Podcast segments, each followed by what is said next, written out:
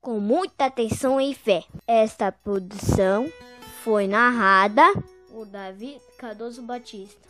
O Bezebu, certa vez, molhadinho de suor, querem saber o que ele fez?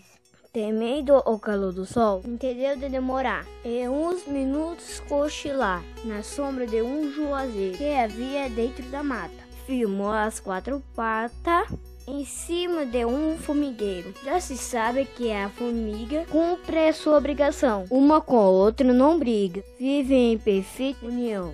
Paciente trabalhando, suas folhas carregando. Naquele seu e vem, e não mexe com mais ninguém. Se ninguém mexe com elas.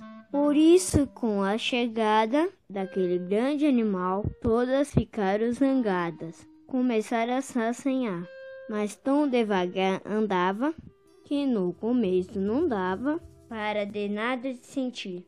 Mas porém, como uma formiga, em todo canto se soca, dos cascos até a barriga.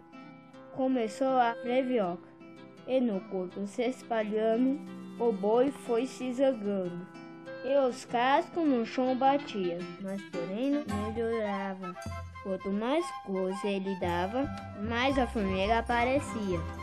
Com essa formigaria, tudo ficando sem dó. O lombo do boi adia mais do que a luz do sol. E eles, zangados as patatas, mais força incorporavam.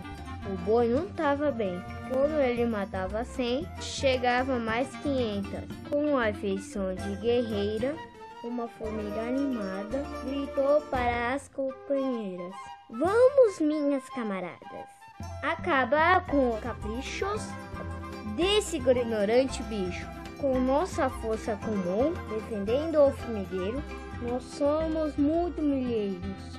Esse boi só um. Tanta formiga chegou que a terra ali ficou cheia. Formiga de toda cor, preta, amarela e vermelha, num boi se espalhando, cutucando e puniquando. E ele com grande fadiga, porque já tinha formiga, até por dentro do olho, com o lombo todo aderne, o boi saiu correndo, pulgando e berrando feio.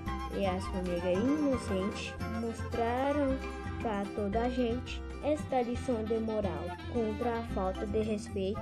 Cada um tem o seu direito, até nas leis natural. A formiga defende sua casa.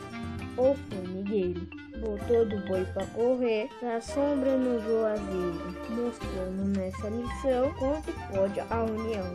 O boi quer dizer que são os chefes do poder e as formigas é o povo.